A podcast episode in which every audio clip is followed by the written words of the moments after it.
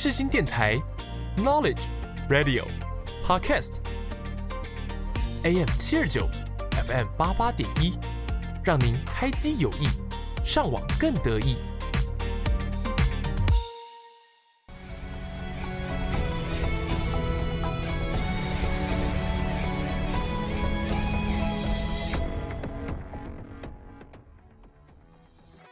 欢迎大家来到影剧历史面面观。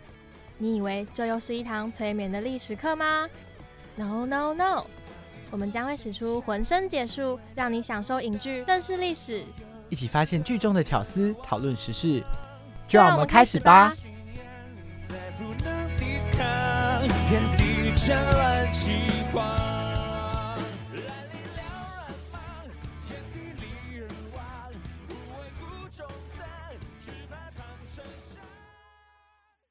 Hello，Hello，各位听众朋友，大家好，欢迎来到本周的影剧历史面面观，我是主持人依依，我是主持人魏松仁。好，本周呢，我们就继续承接上集来分享我真的蛮喜欢的一部电影，叫做《剪刀手爱德华》。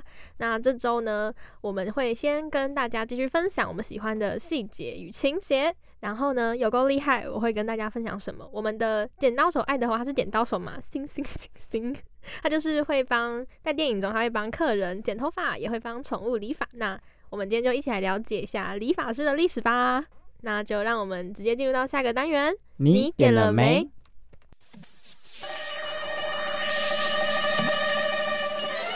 你点了没？一起发现影剧中的细节与巧思。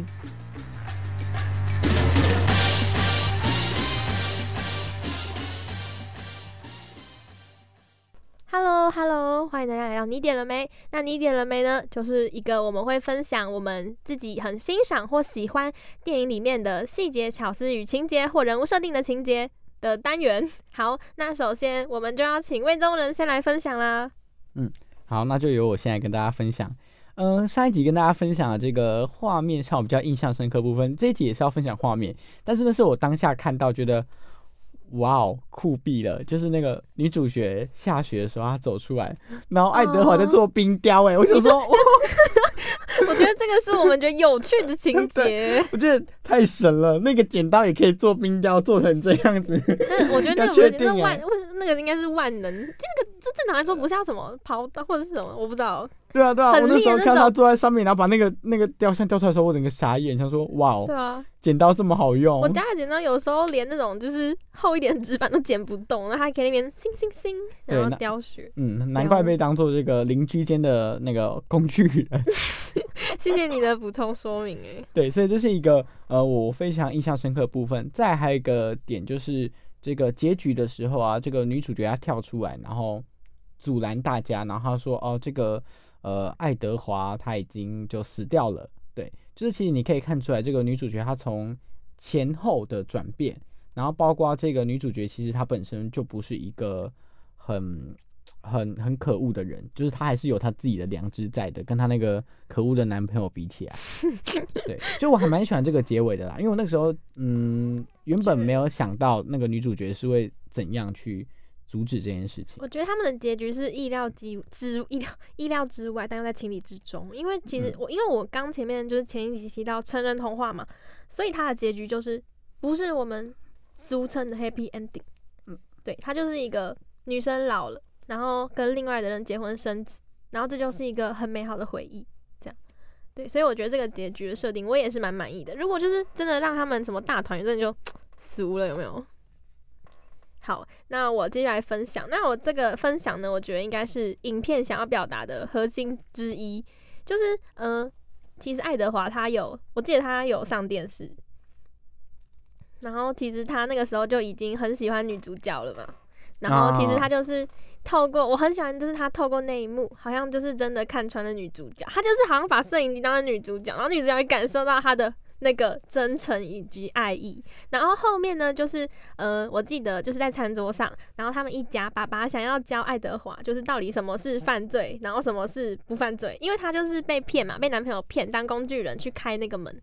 那然后是爸爸问说，如果你捡到的东西，那你应该是要拿去警察局自己藏起来，还是他？然后他，我记得他的回答是说，给他送给朋友，送给他重视的人。或朋友，反正差不多这个意思。然后其实女主角这时候，我觉得她的心中是有所触动，因为其实如果我们在正常人类规范来说，我们当然还是要守法。可是我相信，就是对于很多女生来说，就是真的还是会很想要一份无论什么样的感情，就是她毫无保留，就是她是以你为主，这样她真的是可以为了你不顾一切。但是我自己觉得，就是嗯，这很美好，但因为这一部就是算一部童话故事嘛，所以。我觉得就是大家在日常生活中，就是 还是要有一个自己拿捏好一个度啦。但是我觉得幻想还是可以幻想的吧，反正幻想无罪啊。这就是我最喜欢的影片一个，我觉得最梦幻也是最公主的、最童心、最公主心的一个情节。对我自己也是，嗯，就是有时候虽然很久没看电影，但闭上眼睛，只要想到这一部，就会浮现爱德华的表情。嗯，那刚刚李毅跟大家分享这个画面，就让我想到那个时候他。看着电视的那个下一秒，就那个手就触电，然后就，哎，真的不行哎！你看魏总，就是我们刚刚就是已经我已经把那个整个气氛调到一个浪漫，然后他直接说触电，我谢谢你哎！不是啊，那个就是他很特别的一个节奏啊，就是就很可爱，就是导演没有一直煽情，好深情，然后对啊，然后我也蛮喜欢的。我觉得这部导演他的煽情的点会，我就觉得刚好，就是不会太过那个度。嗯，没错。对，那呢，今天就跟大家分享到这里。那接下来呢，就是由我们的依依要来跟大家开讲啦，它的历史知识点。让我们进入到下一个单元，有够厉害！一起看历史，说历史，了解历史，有够厉害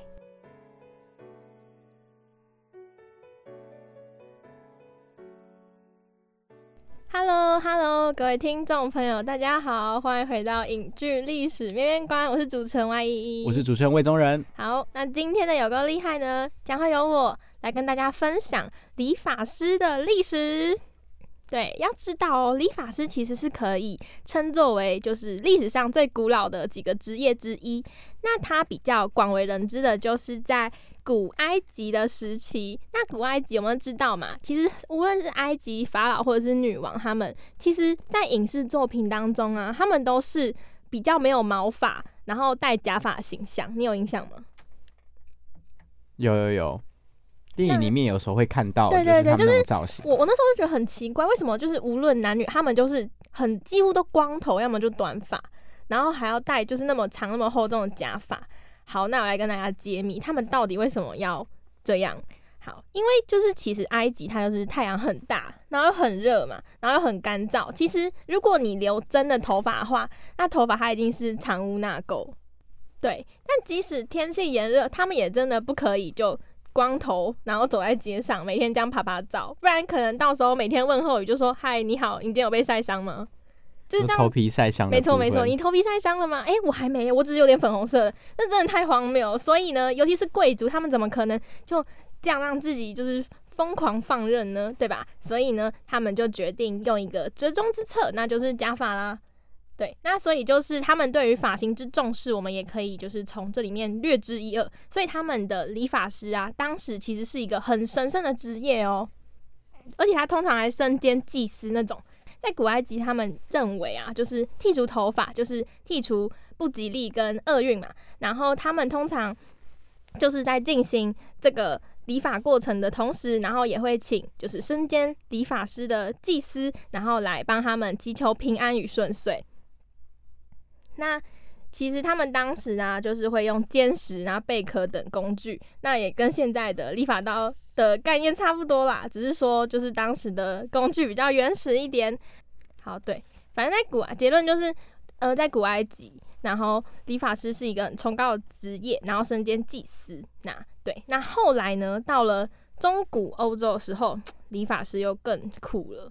他们不单单是理发师哦，对他们又是放血的外科医师呢。有没有听过这件事情？没有吧？还是有？没有没有。我查到资料的时候，我也就是很惊奇这样。那他们当时啊，就是其实就像我们刚刚说嘛，其实毛发跟血，他们都会视为一种不洁的东西，而且还要用刀或者是什么把它们剔除。那当时呢，其实医术还没有到那么的发达，然后其实大家对于医疗或者是健康也没有到那么全面的知识。那为什么要放血呢？其实当时啊，有一种古希腊的医学理论，是有一位叫做希波克拉底的呃医学之父，他被誉为就是西方的医学之父所提出的。然后略带一提，就现在啊，台湾哦，就算在台湾，很多医学生或者是医生，他们好像要就职的时候，那他们还是要念他的誓词，对，他是医师誓言的发明者。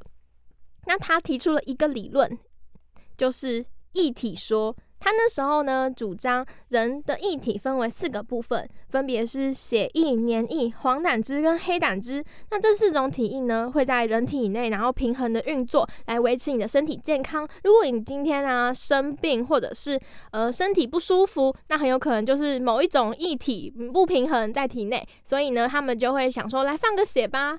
然后会不会身体好一点呢？所以就是放血师这个职业由此而来。那除了放血以外，他们还会帮忙割一些什么小肿瘤啊之类的。对，就是那种啊拔牙齿啊。对，那可是后来后来后来，就是逐渐比较专业的外科医生兴起以后，那理发师就是兼放血这个职位也就逐渐的就没有那么兴盛，就变成单一的理发师这样。那值得一提的是，嗯，我们现在有时候去剪头发，其实外面还是会有很多那种红白相间，或者是红，哎，红白蓝相间的那种跑跑跑的那个柱子，你有看过吗？有啊，有有看过。有时候走在路上就是有啊有啊看过。有时候走在路上就是会看到，而且比较那种中式的或比较古老的理发厅，你其实都会对那个东西就很有印象。我觉得那算是蛮有记忆点的一个标志。好，那我们就知道嘛，理发厅它外面啊，就会有一些红白或者是红白蓝的相间的柱子，然后那边跑跑跑、转转转，吸引顾客。那那个代表什么呢？其实那也不是就随便一个柱子这样，它也是有来由的哦。那它就是我们刚刚说中世纪的时候，那他们会放血嘛，所以抢答。好，那个红色是代表血液。对啊，那白色呢？忘记了。蓝色呢？只记得红色代表血液。好，那没魏松人说的没错，谢谢你的回答，谢谢你的回答，拍手好不好？有知识型，知识型。好，那白色就是代表止血的纱布，然后蓝色有些说法是，如果是三种颜色的话，就是蓝色代表静脉，红色代表动脉，然后白色代表纱布。如果是红白的话，就是红色代表血管，然后白色代表纱布，这样。对，没错，这集是不是知识满满呢？对吧，魏宗仁？受益匪浅，受益匪浅。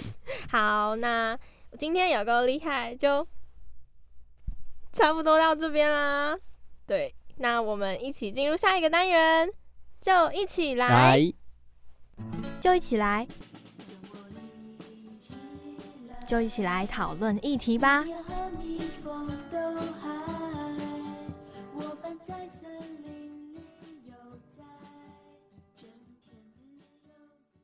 Hello，大家好。本次就一起来呢，我们来探讨一下我们影片的主角爱德华，就是他这样个性的人，他就是在我们现今这个时代或社会中，就是真的是是好的吗？然后或者是你或者是我会想要他哪些人格特质，或者是如果他这种人格特质是我们的朋友，我们会是好是坏？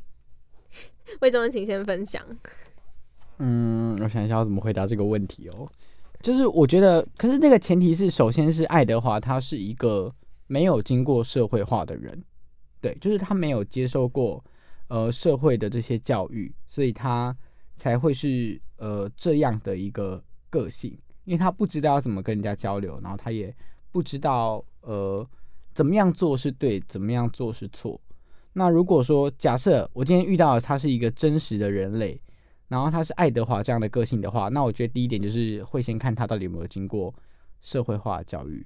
如果他已经经过了就是正常的这个教育，然后还这样的话，那就这样啊，我也不会觉得他有怎样啊。就是他就是他的个性，就是我觉得他其实就有点像是现在的这个，嗯，有点像自闭症的感觉吧。就是嗯，不是很知道怎么跟外界交流，然后。不是很知道，呃，怎么跟人接触，但是我觉得这也不是什么坏事。就是如果说他们不会因为这件事情过度焦虑或恐惧的话，我觉得那就是他的一个特色啊，对啊，嗯。然后至于要怎么跟这种人交流，其实我目前没有想法，或者说遇到这样的朋友会怎样，因为就没有遇过，所以我也不知道。就是我。我如果遇到这样的人，会怎么样去嗯面对或处理？哎、不过我从小到大有遇过一个人，他确实是有一点点呃，可能是社交障碍吧，感受得到，就是他遇到呃一群人的时候，他就会不太敢讲话，或是不太敢跟别人交流。那其实通常我们通常都是担任引导跟 push 的那一个，就是可能会 cue 他，然后或是引导他讲一些什么话，这样。怎么办？我突然觉得我是不是有点爱德华？刘一中说完全没感觉，完全说侯姐一个，你竟然不发言，没有啊，我说不是啊，那也不是？我摇头啦，没有没有，你那个不叫社恐，我有遇过真的社恐的人。好，那是因为我最后的一面你们都尽收眼底，对啊，因为你有最后的一面，所以你不是社恐啊，哎，回不去了，青春不复返。你是想要人家当你社恐是不是？来不及了，完全没有营造出这个形象。有哎、我有问同学说我内向吗？他说超级。这学期认识的同学们，好赞。你也超级外向啊，你集超级内向跟超级外向于一身，所以你不是社恐。这个社恐的人就是百分之百社恐。精分是吗？对对对，好，那我来说一下，我觉得如果今天就是我遇到一个爱德华这样的，但是我觉得魏征的那个要求太细了啦，就是我们的生活中当然不会出现一个完全就是真的像爱德华一样，然后就是又是剪刀手，好外在就撇除，就是他内心就是为社会化，然后还有一些就是。嗯，很匪夷所思的举动，但我觉得他那个其实也算是内羞害相的一害什么害羞内羞内向内 羞，内向害羞的一种。然后我会觉得说，其实我自己还是蛮喜欢就是内向的人的。我觉得他们通常都很细腻，而且他们就是我自己觉得很多时候他们都会做的比说的多。然后我觉得爱德华这样的人，我会很乐意跟他当朋友，即使他有时候可能会搞一些大 trouble，但我自己觉得他那种大 trouble 通常也不是他有意为之，是真的是不知者无罪。我自己觉得他真的是属于一个完全不知道所以然的情况。对，所以那假设他今天就是像这个电影里面，他真的闹出了这么大风波，你会怎么杀人？吗？就就没有，就是他后面那些做那些事情，就在你的视角里面，你看到他去偷人家东西，然后他被警察追捕，然后被你身边的所有居民驱赶，我会给他一个抱抱。然后呢？然后把他带回家。不是，就是就是我自己觉得他真的不是有意为之的呀。就是，嗯，我觉得那种明知故犯跟不小心是差很多。虽然感觉世界上就是这种冤案很多，但是我觉得会愿意去努力试着理解他。就是虽然可能大家众人会觉得他有问题，但是我自己觉得，如果一段时间以后他真的很好，或者是就是我们真的愿意跟大家重新解释。我自己觉得，只要不是真的是那种杀人的滔天大罪，我自己觉得还是有希望的。只要活下去，继续走日子，继续过，我自己觉得，嗯，还是会就是不会到那么夸张了。没有没有，我想问，就是如果电影那个情况就是发生了，那如你会怎么样？就你会呃选择把它交给警方，还是把它带回城堡，还是就是把它藏起来包庇它这样？我觉得我是猴子，我觉得我不会把它捡回来啊。那你会怎么怎么对它？应该是说，嗯，我想一想，可是我觉得假设你是那个妈妈啦，对，假设你是那个妈妈，说情况最复杂的是，你刚刚的假设变成说我们像是有点像家人，可是我、我刚刚的假设就是我自己觉得算朋友，嗯但我觉得如果算家人的话，可能如果是妈妈的话，可能就当儿子一样的概念吧。我觉得就藏起来，就是我我觉得去让他认错啦，然后可是也努力帮他证明说他不是故意的，可是我们就是还是要经过这个司法程序这样。对好，所以呢，就是那如果今天是朋友的角度呢，就你是他的在哦，你就像是那个小孩子，对你像是那个跟他认识的那个小男孩，嗯，对，那他今天做的这些事情，谁年轻的时候没有犯过错？那、所以你会怎么做啊？我不是要问你怎么想啊，问你会怎么做啊？就是让他赶快先去干把该扛的责任扛一扛，然后继续陪他。就是他出来以后还是可以继续玩的、对啊但，是居居民都不要他啦，要他赶快离开这个地方。那人是群体社会动物，如果真的全世界都不要他，你要他怎么办？对啊，所以你会让他怎么办啊？就这就是我在问你的问题。就是就是会跟他玩呢、不是啊，他司法程序走回来，好，那那他啊，就继续住，然后也去偶尔买个面包给他，这样，然后就跟他 happy 啊，这样啊，啊不然嘞，就他就继续把他留在你家里。对啊，啊不然嘞，啊，可是社区的居民都很反弹。你说社区居民一直，在找麻烦，那他们找麻烦是他们的事情啊，他要留还是他的所以你可以忍受那些找麻烦，你会我是觉得他们不会到那么无聊、欸，就是大家时间都很宝贵啊。我觉得我会跟他们抬杠，就是我觉得我们会讲道理，就是道理哪里就是有那么夸张妨碍到你们，或者是约法三章，说如果以后再这样，可能就是这样这样这样，然后或者是请爱德华去帮忙什么社区劳动义务，会想个方法让他努力提高大家对他的好感，这样。就我觉得我自己觉得，虽然这样说有点过于理想嘛，但如果真的完全狠心的把他丢在那，我自己觉得就是现在的我好像就是真的做不太到。好，那呢，访问完一了，那今天呢就跟大家聊到这里，那就让我们进入到下一个单元，曲曲独行。曲曲独行，Hello，大家好，我是邓福如。世新广播电台 FM 八八点一，AM 七二九。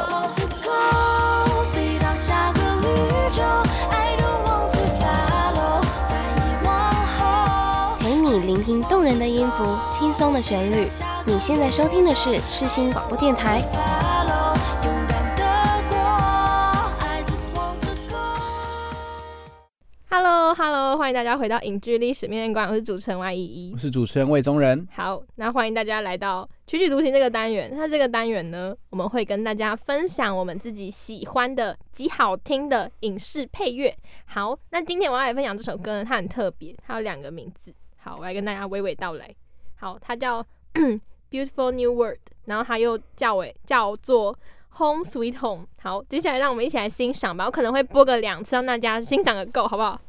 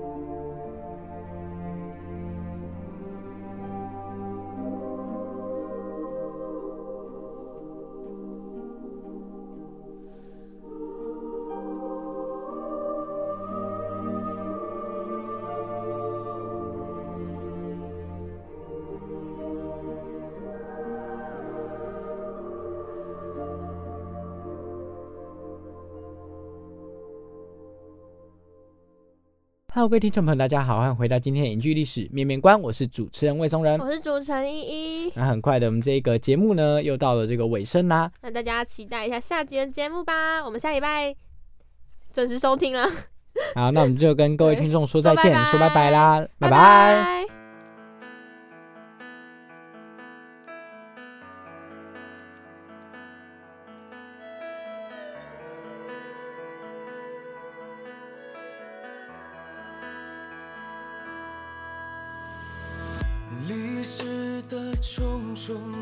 叠壁，画的盘丝曲帖，连川草里千丝万缕的情书殷切。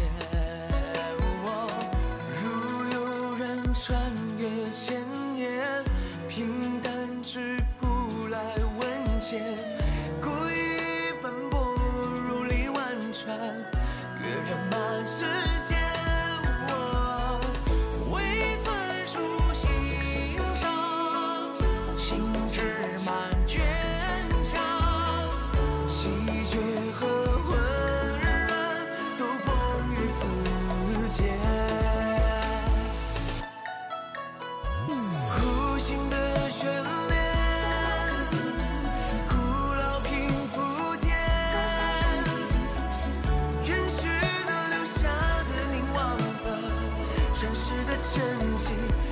传承入